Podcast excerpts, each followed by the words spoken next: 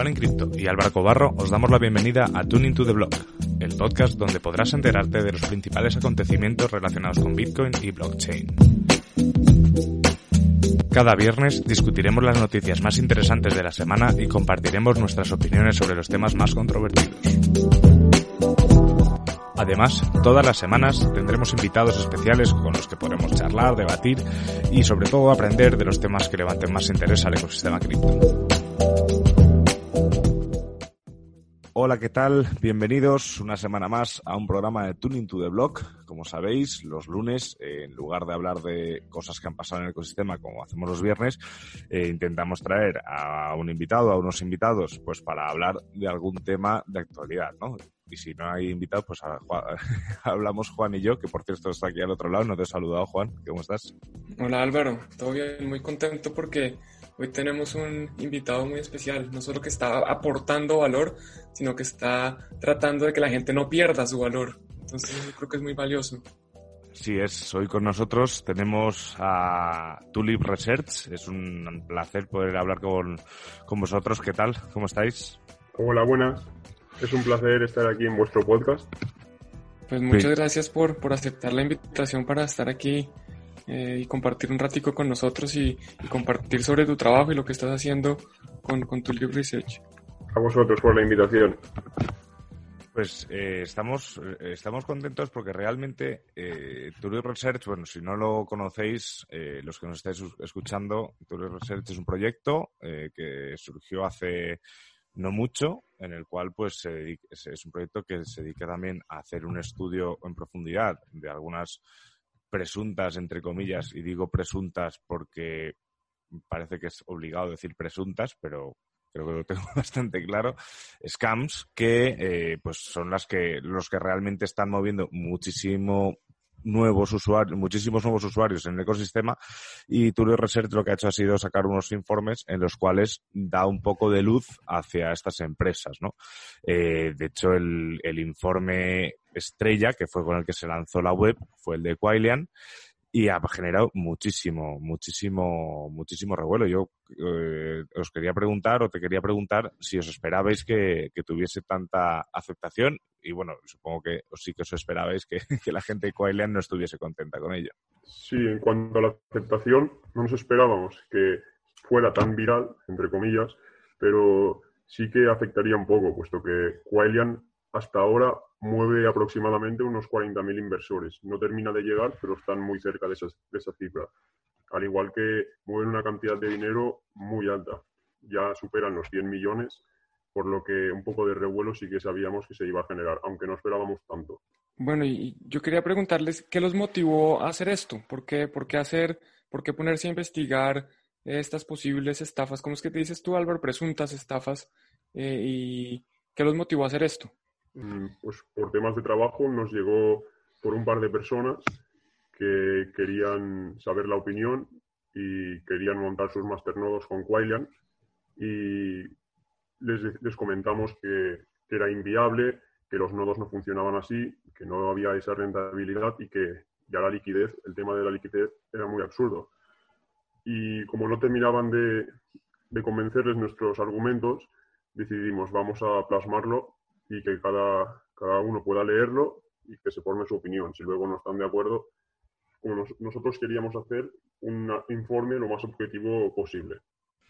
Es, que además es, además es eso, porque el informe realmente, o sea, yo por ejemplo el artículo que publiqué en Bitcoin eh, sobre cómo detectar las scams, que, ahí también enlazo a vuestro informe y, comento algunos de los puntos del informe, pero sobre todo la primera parte de, mi artículo es, es, es más eh, una visión personal, ¿no? O sea, de, qué cosas son casi una bandera roja en un proyecto. Eh, en cambio, vosotros sí que lo que habéis hecho ha sido ir punto por punto analizando pues todo y sobre todo a mí lo que más me llamó la atención fue el, apartado de liquidez, que además han salido hasta los propios proyectos a decir que es imposible que Quailian tenga esos nodos. Sí, sí, el tema de la liquidez ya se veía de muy lejos y incluso nos infiltramos, entre comillas, también en, algún Zoom de Quailian comentando el tema de la liquidez, pero no, no, llegaron a ningún sitio. Nos comentaban que había exchange en China que nadie sabía y que ahí sí que se podía comercializar,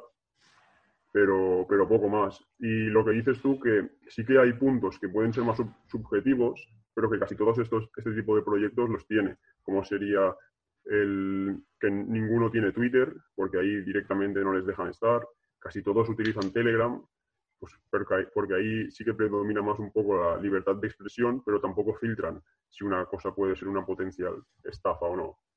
Y el equipo corporativo, sobre todo, solo que mires el background de, de los equipos que suelen hacer estos Poncis, al final ya han hecho previamente más Poncis. Y un poquito, lo que comentas en tu artículo está bastante bien resumido. Pero eso ya también es la parte más subjetiva que aprovecho para comentar. Hay un artículo en The Coin Tribune que analizan a fondo el, el equipo corporativo de Quailian.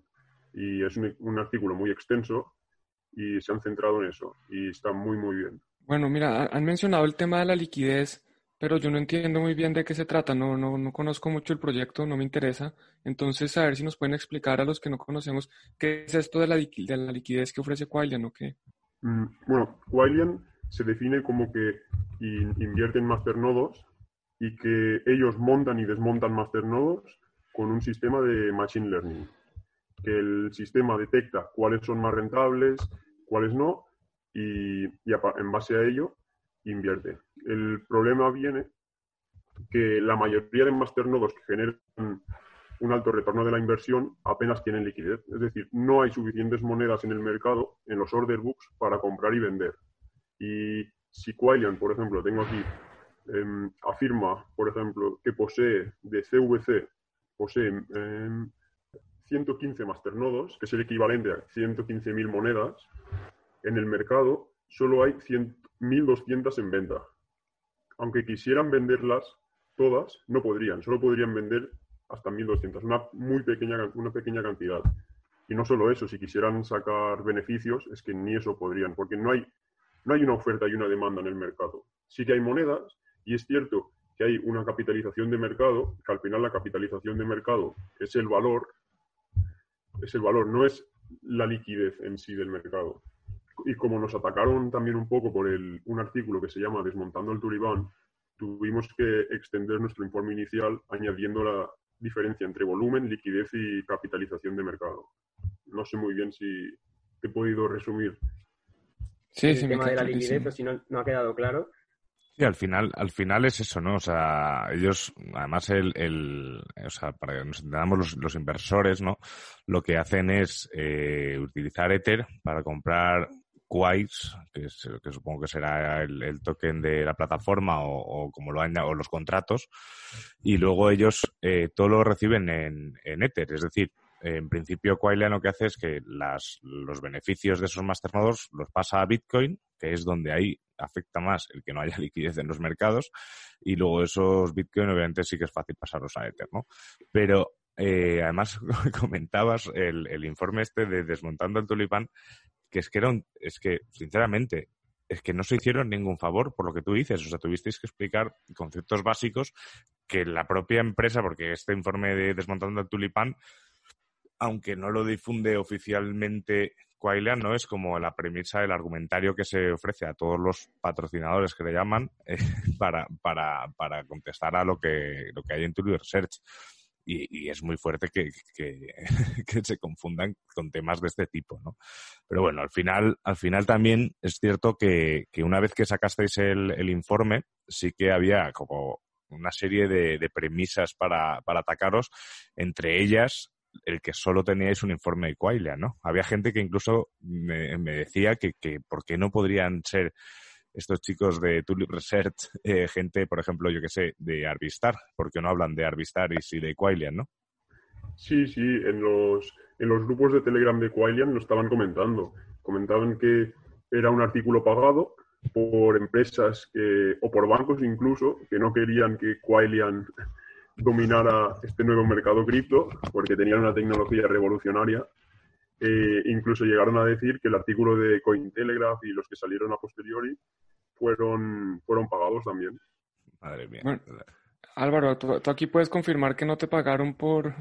No, no, ya, ya, me, ya me gustaría que me pagasen por publicar cosas en Bitcoin. Ay, Dios, Dios mío, pero bueno. Bueno, Tulip, y ahorita, después de sacar este informe donde demuestras con, con cifras, con hechos concretos, que esto de, de Julian eh, no funciona o, parece que, que, no cuadran las cifras, ¿qué viene ahora? ¿Van a seguir haciendo más reportes? ¿Quieren seguir mostrándole a la gente eh, las distintas estafas que...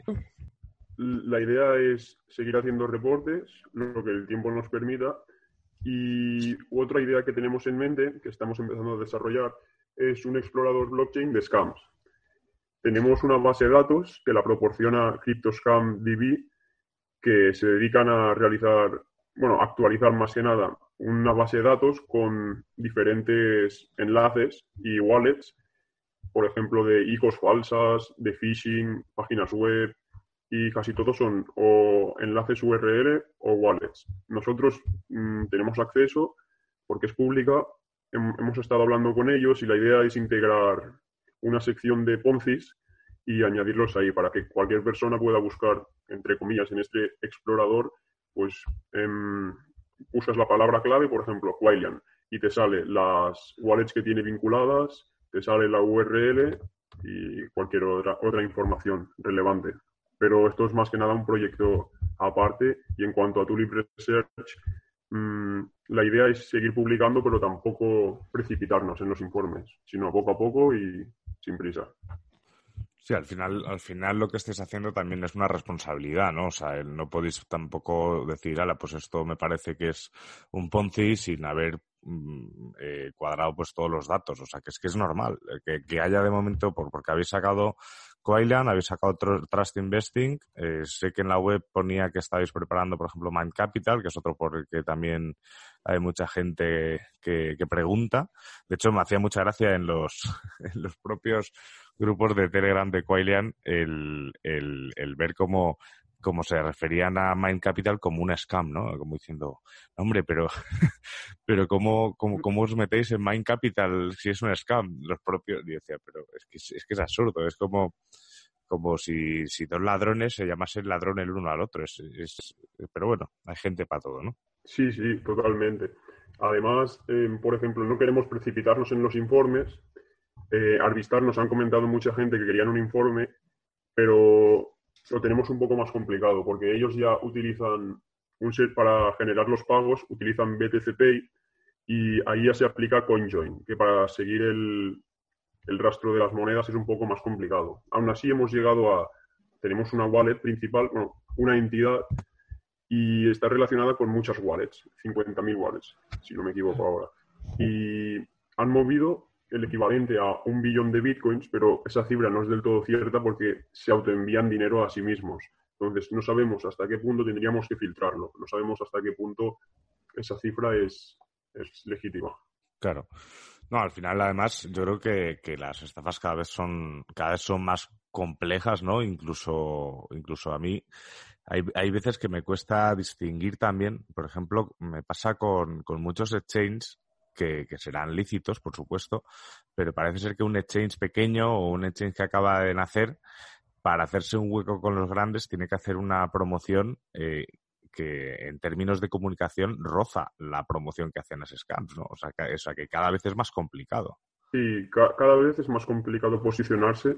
Es como los, los que invierten ahora. Realmente los, que, los primeros que trabajaron en Bitcoin no invertían tanto por generar dinero, sino por ver, ver progresar el proyecto. Y querer generar dinero entrando hoy en día, pues es un poco utópico, se puede hacer, pero no tendría que ser la consigna, la, consigna con la que se entran las criptomonedas, sino se tiene que ser consciente que es un experimento, está muy bien hecho Bitcoin, es una base de datos distribuida de las primeras y se tiene que ser consciente de ello tampoco no, se puede querer ir a generar mucho dinero ni querer más de lo que se puede realmente lograr. Hay que ser objetivo en eso. Y es lo que dices, los exchanges, es muy complicado competir con Coinbase, con Binance, con las cifras que mueven. Es muy, muy complicado.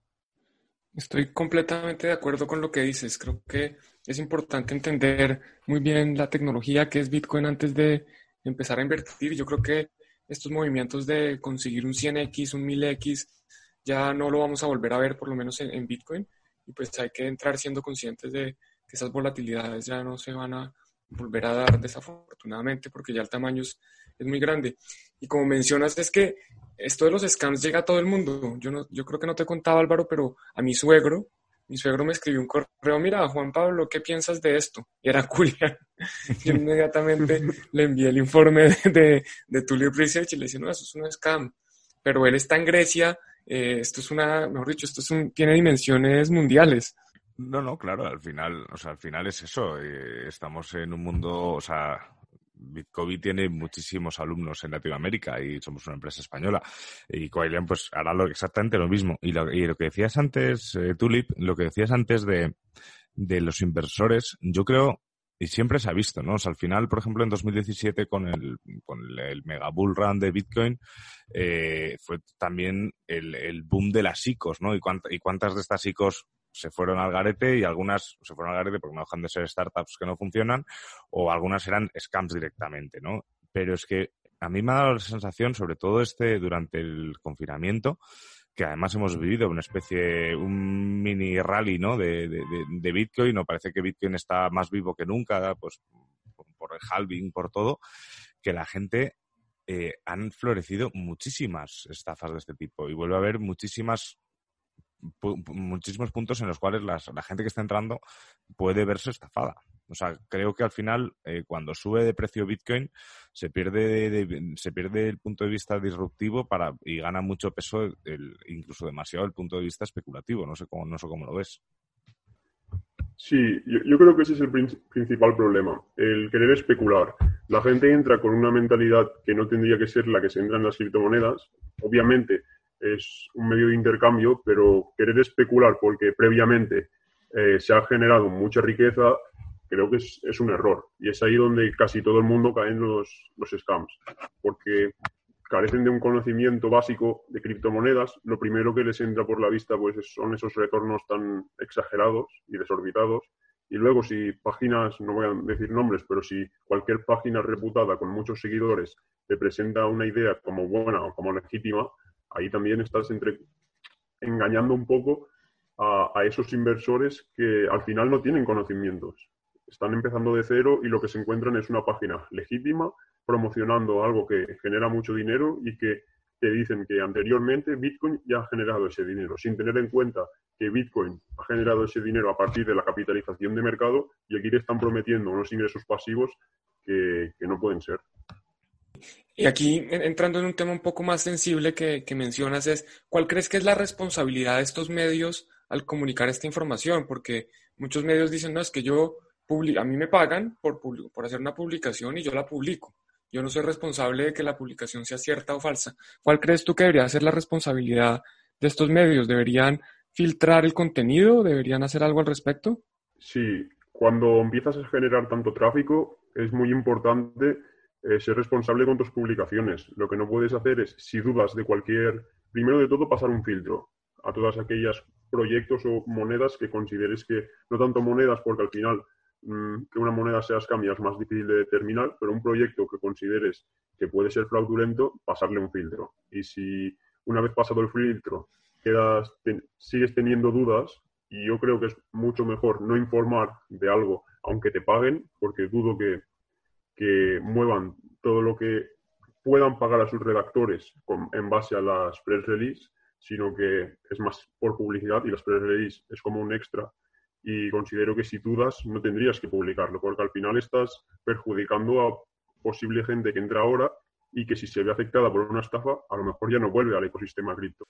Es, es que ese es el punto, ese es el punto de, ese, para mí ese es el punto crítico, ¿no? El, cuando alguien pierde dinero porque le han estafado, no solo no vuelve, sino que a todo su círculo de amigos le dice que esto es una estafa. Entonces, o sea, todo el trabajo que, que hacemos tantos por porque llegue una adopción, mm, bueno, masiva siempre es una palabra como demasiado grande, ¿no? Pero, o sea, porque vaya creciendo este ecosistema de manera sana, se va al garete por, por culpa de estos proyectos. Al final, fíjate que en Bitcoin eh, solo hemos publicado una vez una, una nota de prensa, eh, porque era, era una nota de prensa referente al trading y que además se publicó porque cuando nos mandaron la nota de prensa, el propio artículo hablaba de los peligros del trading y solo lo que querían era poner un link a, creo que era plus 500, creo recordar. Eh, pero hemos recibido muchísimas. De hecho, la última que, se ofrecían a pagarnos creo que eran, no sé si eran 200 o 300 euros en Bitcoin por, por hablar de, para empezar, no, fue sobre, creo que era sobre Mind Capital, no, no recuerdo bien. Pero luego cuando les dije que no, me decían, no, pues mejor pues con esto, era un robot de trading, ¿no? Que al final dices, joder, tenemos, o sea, yo creo que los medios y sobre todo las plataformas que vamos teniendo más visibilidad tenemos una responsabilidad enorme. Eh, porque es que mm, yo siempre digo, yo siempre digo que yo aprendo todos los días, ¿no? Y al final aprendo todos los días, pero hay gente que me considera eh, una persona que sabe mucho. Yo creo que aún me queda muchísimo por saber. Pero claro, si yo ahora de repente digo que, a ver, esto de momento paga y, y, mientras funcione va bien, estoy legitimando un proyecto que seguramente vaya a perjudicar a, las, a, las personas que nos siguen. Entonces, el hecho de que medios, y todos sabemos de qué estamos hablando, pero el hecho de que medios por 300 euros, porque es que es lo que vale publicar ahí una, una nota de prensa, porque nosotros hemos publicado, eh, te estás, estás tirando al garete toda tu, o sea, toda tu reputación. Y, además estás cometiendo algo que yo, yo creo que es muy perjudicial para el ecosistema, ¿no? Yo creo que ahí tendría que haber un filtro y un filtro importante. O sea, manda que no hay cosas para publicar. Sí, totalmente.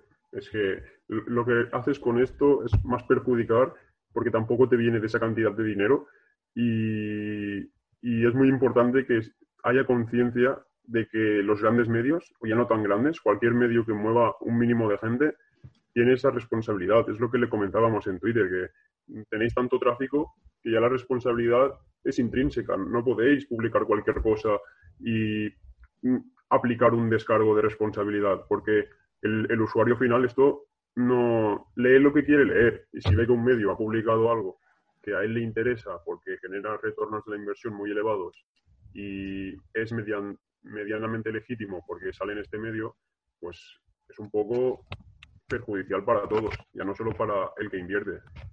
De acuerdo. Y hay alguien que, del que no hemos hablado y creo que también tiene cierta responsabilidad y es el inversionista. Muchos inversionistas dicen, no, bueno, yo estoy llegando temprano, entonces yo pongo acá el dinero y como llegué temprano sé que lo voy a sacar, pero, pero a veces no están conscientes de, oiga, si usted va a sacar su dinero, pero ¿y qué pasa con los que entraron después de usted? ¿Qué pasa con los que usted convenció de que entraran? Eh, ¿Cuál crees que es la responsabilidad de este inversionista que dudando o sabiendo que es una estafa empieza a meter gente porque él dice, bueno, mientras yo saque mi dinero, todo bien? Claro, ahí ya yo creo que ahí eres cómplice, porque tú sabes que eso es una estafa y aún así entras para generar un dinero o un beneficio en base al, a que otros pierdan. Y también hay una falacia que es, como me están pagando, como de momento paga, va a seguir pagando y que no es Ponzi por el hecho de que no, hay, no es multinivel y no tiene nada que ver. Por ejemplo, Quailan podría no ser multinivel, pero seguiría siendo Ponzi porque para pagar los retornos de la inversión no hay un producto detrás, sino que lo que están haciendo es pagando con el dinero que ha entrado. Podría dejar de ser un multinivel, eh, apalancar, bueno, bloquear en mil días eh, todo y tendrían todo el primer año para pagar a la gente con su propio dinero y aún así no habrían quemado todo el dinero. Entonces, no porque sea no sea multinivel no significa que sea Ponzi. Ponzi significa que pagan el, eh, el retorno de la inversión a base del dinero que entra en la plataforma, no porque tú hayas referido a alguien o no. Sí, ese es un punto importante, ¿no? Porque al final, el... porque además es que es, un argumento que, que, escuchan mucho, ¿no? O sea, el, el network marketing eh, funciona. Por supuesto que funciona, claro que funciona. O sea, joder, eh, Coinbase tiene una, tiene una opción de tú referir Coinbase, Binance la tiene, Bitcoin la tiene con los cursos. La diferencia es que si ahora mismo alguien recomienda un curso de Bitcoin, obviamente se lleva un porcentaje de, de la matrícula de ese curso, pero, pero no puede tener debajo de él eh, a tropecientas personas y, y, se, y, convierte, y se convierte todo esto en un ingreso pasivo de lo que hace su equipo, entre comillas, ¿no? Al final, eh, no sé, yo es que en ese punto es, es, que, es que no me entra en la cabeza. Yo a lo mejor es que soy así, soy cuadriculado, pero no me entra en la cabeza que la gente se lo siga, se lo siga planteando. No sé, no sé cómo lo ves tú, Juan. Sí, yo estoy de acuerdo. Eh, incluso me parece interesante que antes del podcast estábamos hablando de, los números, porque eh, todo va como funciona. Todo va bien hasta que va mal. Ah, todo, es, es, que están pagando, sí, están pagando hasta que dejan de pagar. Y Tulip nos estaba contando un poquito sobre los números. Al principio del podcast mencionaste que han recaudado creo que un poco más de 100 millones o que estaban cerca de 100 millones y, tú tienes las cifras un poco más detalladas de cómo es esto por mes, ¿cierto? Sí. Eh, cuando publicamos el informe inicial eh, el día 28 de abril, tenían 35 millones en total, habían captado la plataforma. Durante el mes de mayo eh, lograron captar 65 millones, lo que les situaba a, a 100 millones al finalizar el mes. Tenemos el tweet por ahí. Y luego, ahora, revisando las cifras, en mes de junio solo han conseguido captar entre 10 y 12 millones, por lo que sí que tuvo un incremento muy alto en mayo de 65 millones, pero ahora apenas están captando, captando nuevos, no solo nuevos inversores, sino que los que había antes han dejado de comprar Wise o no compran tanta cantidad. Bueno, yo pensaría que eso es una buena noticia para, para el ecosistema en general. Eso significa que podemos estar acercándonos a, al fin de esto. Sí, sí, sí. Yo creo que se está acercando al fin y según ellos, como no dependen de nuevos usuarios para pagar porque tienen un producto detrás que genera rentabilidades mensuales, esto no tendría que afectarlos, según su forma de verlo, porque al final el dinero lo están moviendo igual. Claro, además, además eh, yo creo que el problema de todo esto es que es que son contratos de mil días. o sea que tienen, tienen mil días de margen. Bueno, es que además son contratos de mil días que se van renovando, porque muchas cosas que hacen los inversores de Quailian es coger las, las recompensas que les dan y, volver a, reinvertirlas, ¿no? Hacer un, aplicar un poco el interés compuesto. Por lo tanto, en cada, en cada paso que hacen eso están renovando ese contrato de mil días. O sea que seguramente la mayoría de inversores de Quailian aún no ha cumplido ni un día de contrato porque la mayoría renueva ese contrato cada vez que, reinvierte. Y a mí hay una cosa a mí hay una cosa que me parece muy curiosa, no sé si, os habéis dado cuenta vosotros también, si, si buscáis grupos de Telegram, vas a poner el buscador de Telegram Quailian y salen tropecientos grupos, porque además cada grupo tiene sus administradores que son sus propios patrocinadores. Y, y si te das cuenta son grupos que son muy numerosos, pero no ves absolutamente a nadie relevante del ecosistema. Es decir, yo eso para mí es, me, parecería preocupante. O sea, yo estoy, no estoy yo en muchas comunidades de Telegram porque al final no hay tiempo para más. Pero no sé si es que vivo en una burbuja, pero, pero sé perfectamente con quién hablo y, conozco a esa persona. O sea, al final estamos hablando de grupos de Telegram grandísimos que son totalmente eh, gente anónima dentro del ecosistema. Sí, eh, una de las características principales de estos sistemas es que, y que por suerte hemos podido ver estos días, es que toda aquella gente relacionada mínimamente en el ecosistema, ya sea desarrolladores, eh, gente que forma a otra gente, mm, cualquier implicado que medianamente conoce cómo funciona, no ve de una de muy lejos, ve que estos sistemas son fraudulentos. Entonces, se centran más que nada en captar gente que nunca ha entrado, que no tiene conocimientos sobre criptomonedas o los tiene muy limitados y los convencen con este, con este discurso un poco fácil de generar ingresos mm, muy elevados y a su vez si te lo presentan con una página web bastante bien diseñada, con un back office que está bastante bien programado, te sueltan la palabra machine learning, smart contract y alguna más, pues al final todos estos terminan cayendo un poco. Pero es lo que dices, que no verás nadie implicado en el, así como por ejemplo en Bitcoin Cash puedes ver gente que sí que es del ecosistema, pero eh, se desmarca de vez en cuando y vuelve al cabo del tiempo. Aquí es muy difícil que veas a nadie que ya está metido de hace años. Sí, es que si uno ha creado una reputación, pues cómo la va a venir a dañar promocionando una cosa de estas. Y mencionabas que eh, mucha gente dice que uno de los argumentos de venta de estas estafas es, mire, pero es que esta rentabilidad ya se dio en Bitcoin. Y muchas personas dicen, bueno, no, yo quiero invertir en el, en el próximo Bitcoin. ¿Tú qué piensas de eso? ¿Va a haber un próximo Bitcoin? ¿Cuál es el próximo Bitcoin? Mm, bueno, más que un próximo Bitcoin, Bitcoin es único, pero sí que es interesante explorar eh, otras, otras cadenas que mueven mueven smart contracts y ofrecen algo que Bitcoin ofrece de forma más limitada a día de hoy. La que considero que es muy interesante de tener en cuenta desde hace un tiempo ya es Tezos, porque ofrece, em, verificación formal y es, es on-chain el modo en el que se, los, upgrades tienen efecto, no solo en, en nivel de, de protocolo, sino en lo demás. Y el, el, tipo de delegación que ofrece también resulta muy interesante. Vendría a ser como un, un símil a Ethereum, no tanto a Bitcoin, pero es, es, interesante. Aunque Bitcoin solo, solo por el mero hecho de, de ser como es, los demás ya no, ya no tienen tanto recorrido. Les, les, va a costar mucho más desbancarlo, además de que no creo que haya ninguno con, con, la implicación, con el nivel de implicación de la gente que tiene hacia Bitcoin y el nivel de desarrollo que está teniendo, ya sea por parte de Blockstream o cual, cualquier otro desarrollador.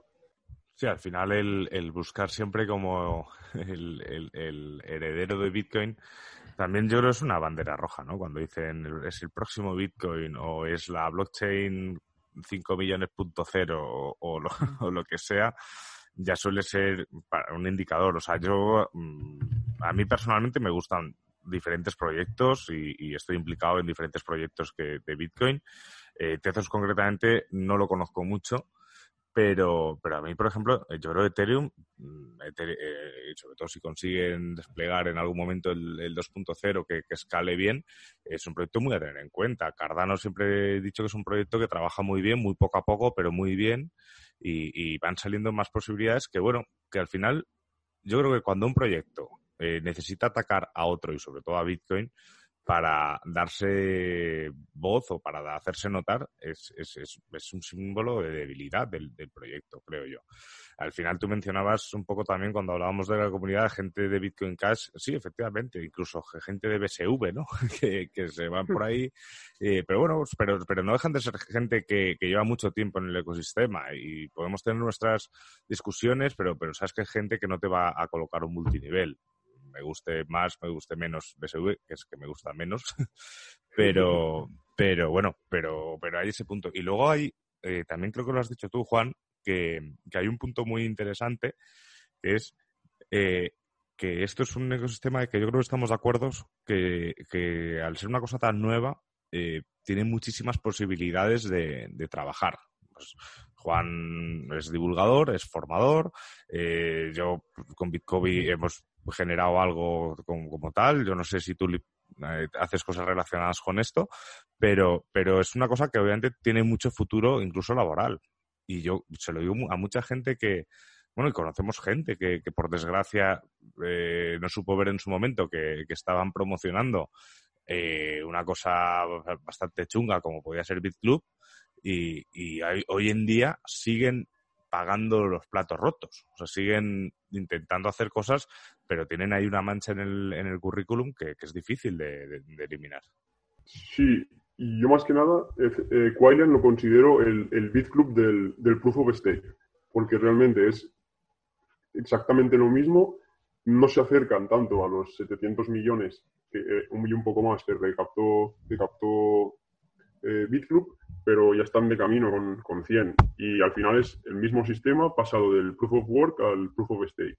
Y en referencia a lo que comentas del trabajo, es cierto que blockchain está abriendo las posibilidades a, a nuevos puestos, a gente interesada en la criptografía aplicada, muchos desarrolladores que están viendo las bases de datos distribuidas como algo y los sistemas distribuidos como algo nuevo porque no lo conocían, pero que al final está ahí y es una realidad. No, no podemos desmarcarnos de ella. Puede tardar más, puede tardar menos, el desarrollo puede ser más lento, pero mmm, dudo mucho que, que, esto pueda, pueda tener un retroceso que, que, se termine. Es muy difícil. Además, con toda la inversión que están, que están llevando a cabo grandes fondos detrás, como eh, Coinbase ya están ofreciendo desde Coinbase Custody a instituciones la posibilidad de invertir eh, Grayscale me parece que, que, leí ayer que llevaban 4 billones invertidos, tres de ellos en Bitcoin durante un, un corto periodo de tiempo y es muy difícil mmm, que esto no se, no se convierta en un estándar a nivel global y que los bancos se impliquen más. Completamente de acuerdo. Creo que que hoy en día tiene más de el 3% de todos los bitcoins eh, pues en circulación, que eso es un monto bastante importante. Y mencionas el, que hay oportunidades de trabajo para desarrolladores, criptógrafos, y, y, mencionas temas muy técnicos, pero si esto llega a ser lo que mencionas también de un estándar global, una forma de transferir valor donde hay inversionistas de todo tipo, también hay oportunidades para periodistas, para gente de mercadeo, para publicistas, mejor dicho, esto no es solo para técnicos, hay, hay financieros, hay científicos, hay profesores, hay diseñadores y se va a necesitar todo tipo de trabajo. Y mi recomendación es, miren, en vez de ponerse a, invertir en esas estafas, inviertan ese tiempo en, en, educarse, en aprender de esta tecnología, que el trabajo, sea lo que sea que ustedes hagan, va a necesitar, esta industria va a necesitar esa, esa mano de obra, esa, va a haber trabajos para todos. No sé si, si nos puedes decir ¿Estás de acuerdo? ¿Crees que es más para desarrolladores? Obviamente al principio sí, al principio creo que está más enfocado a eso, pero no sé si, compartes esta opinión o si crees que este campo hay que dejárselo a los, a los técnicos. Sí, sí, comparto tu opinión. Es cierto que al principio tiene que ser un poco para más técnicos, pero tampoco no necesariamente. Y creo que se tiene que enfocar como bien comentas.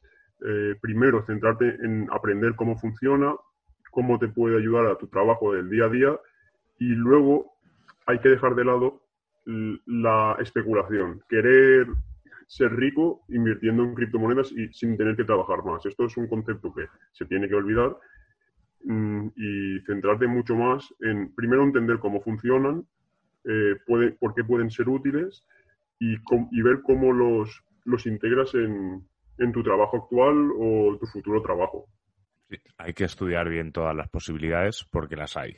Y sobre todo también, y lo que hay que tener muy en cuenta es que esto es blockchain y, las cosas, aunque no estén distribuidas, la reputación no esté distribuida, la gente tiene mucha memoria y es muy difícil luego quitarte el San Benito de, lo que has hecho. Y yo creo que eh, para ir terminando, eh, te quería preguntar, a ver, así, mm, si, tú, si para alguien que nos está escuchando, eh, ¿qué cosas ¿qué cosas crees que tendrían que tener en cuenta a la hora de acercarse a un proyecto y averiguar si es un scam o un Ponzi? Mm, una buena pregunta.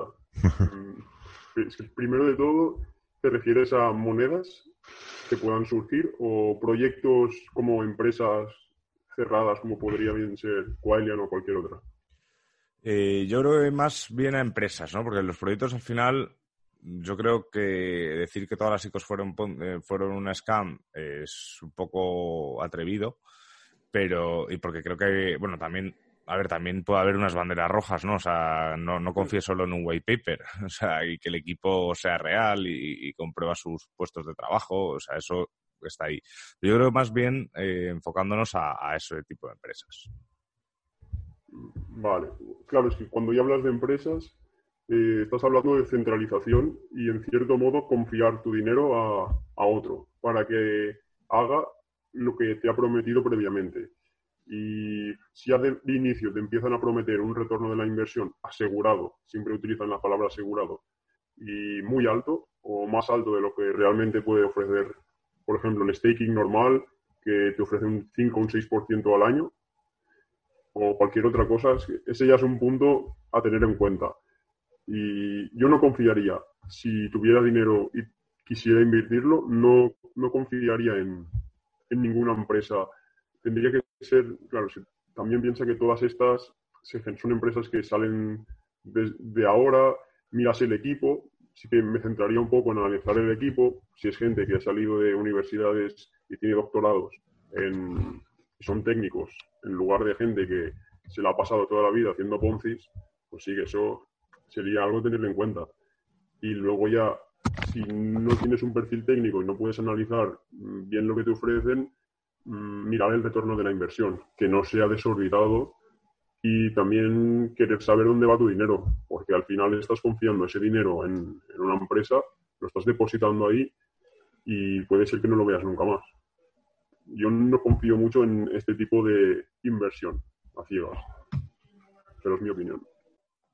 Bueno, es una opinión que yo personalmente comparto. Not your keys, not your coins. Si no tienes tus llaves privadas, no, no son tuyas, los, los o los, las criptomonedas que tengas no son tuyas. Si alguien más las tiene, pues es que no es solo el riesgo de que sea una estafa, ¿no? Es el riesgo de que algo le pase a esa persona, es el riesgo de que lo confisquen, de que el gobierno intervenga, de que se quiebre.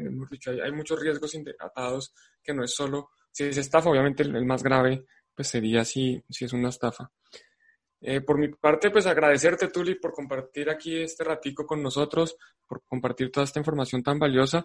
Y si la gente quiere saber más de, de lo que ustedes están haciendo, del trabajo que llevan realizando y las, las investigaciones, ¿dónde los puede encontrar? En, en Twitter o si no en, en, la página web, que por motivos legales hemos estado utilizando este mes la .org porque temíamos de que pudiera haber alguna demanda de parte de, de y movimos el dominio al, dominio al punto .org porque está en un servidor que no pueden tocarnos y el punto .com, al estar registrado recientemente, teníamos que esperar 60 días. Pero ahora en cuatro días ya pasan estos 60 días y vamos a volver al punto .com. Eh, tulipresearch.com o el, en Twitter, arroba tulipresearch. Y próximamente eh, tulips, pero ya, ya os informaremos en Twitter. Genial. Yo sí que, sí que, o sea, habían dicho antes para ir terminando, pero se me ha ocurrido una pregunta eh, que os voy a hacer a los dos para saber un poco qué opináis. Eh, mencionabas antes el hecho del staking, ¿no? O sea, estamos viendo como ahora empiezan a funcionar esos eh, proyectos que están usando el Proof of Stake como, como algoritmo de consenso y estamos viendo que poco a poco la gente empieza a delegar, ¿no? Eh, empieza a delegar, ya sea en testnet y compañía. ¿Qué opináis de que algunos exchanges lícitos, o sea, no estoy hablando de que, sean estafas esos exchanges, eh, estén ofreciendo a la gente para hacerles la vida más fácil el, el, el poder estaquear e, e, esos tokens dentro del propio exchange, o sea, perdiendo totalmente el control de, las monedas. ¿Contestas tú o contesto yo, Juan? Eh, contesta tú, porfa, y yo después contesto. Vale. Eh, con, el desarrollo del Delegated Proof of Stake, ya no hace falta eh, tener las monedas en un nodo para bloqueadas en un nodo para delegar. Entonces, es lo que ha dicho Juan antes. Not your keys, um, not your keys, not your money.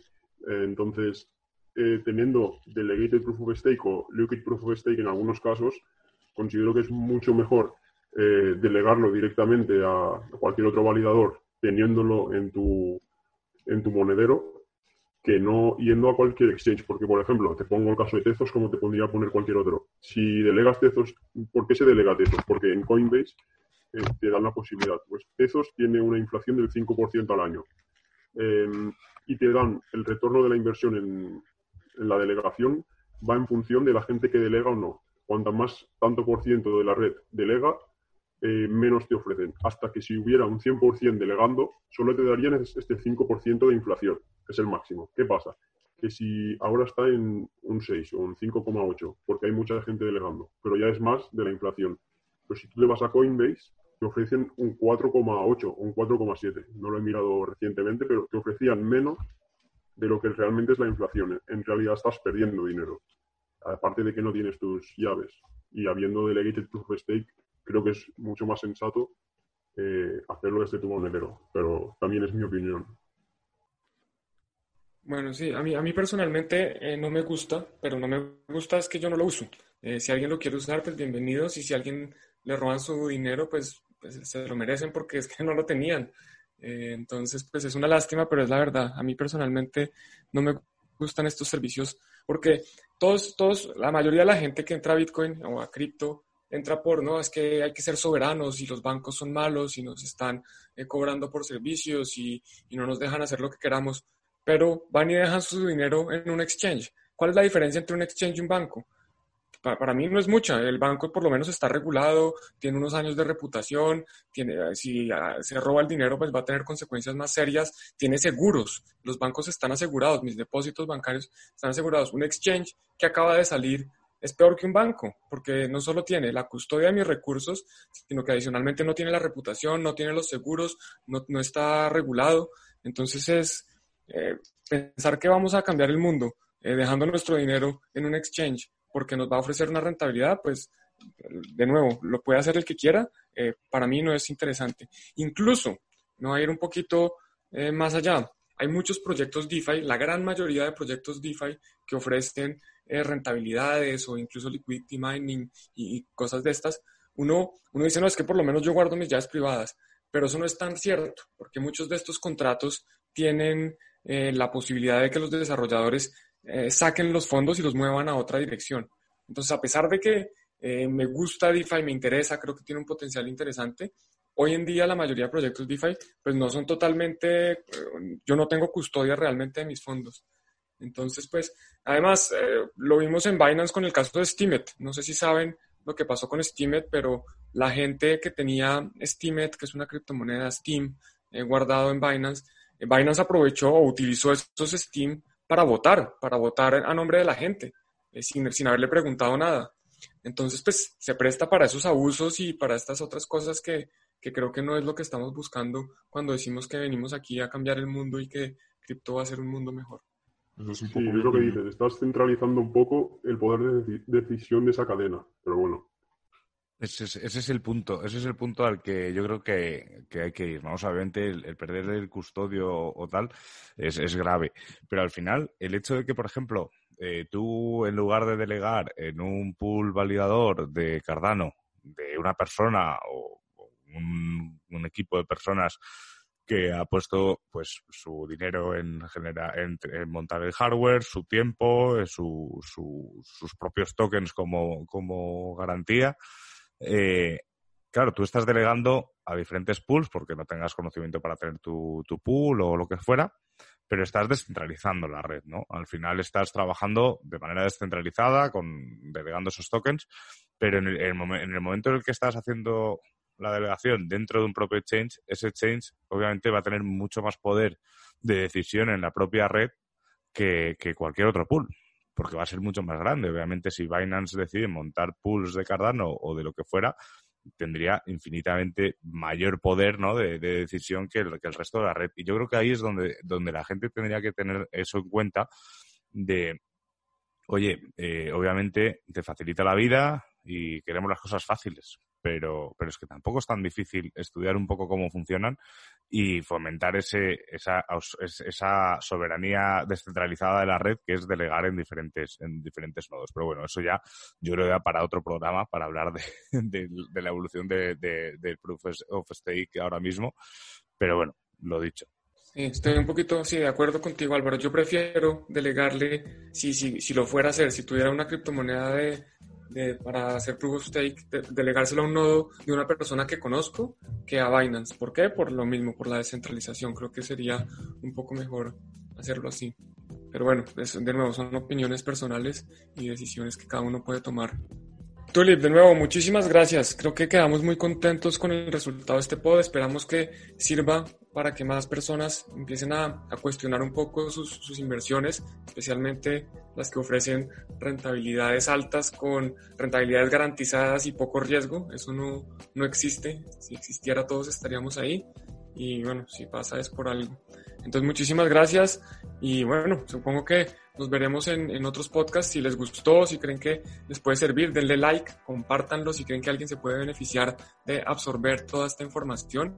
Y obviamente suscríbanse al podcast para estar actualizado de los nuevos episodios que vamos a tener aquí con más invitados, así como, como este, muy especiales. Muchas gracias por la invitación. Pues sí, lo dicho, un placer tenerte por aquí. Eh, por supuesto, estás más que invitado a, participar en esto cada vez que quieras. Y daros la enhorabuena por el trabajo y, a seguir así. Nosotros estaremos ahí apoyando. Vale, muchas gracias. Y lo que ha dicho Juan, a los que nos escucháis, eh, ya sabéis, si os ha gustado esto, compartirlo, suscribíos, darle like. Y aquí no hay campanita porque no es YouTube, así que nos escuchamos y nos vemos el viernes que viene con el análisis de la semana. Eh, yo soy Álvaro Cobarro y un placer. Hasta luego.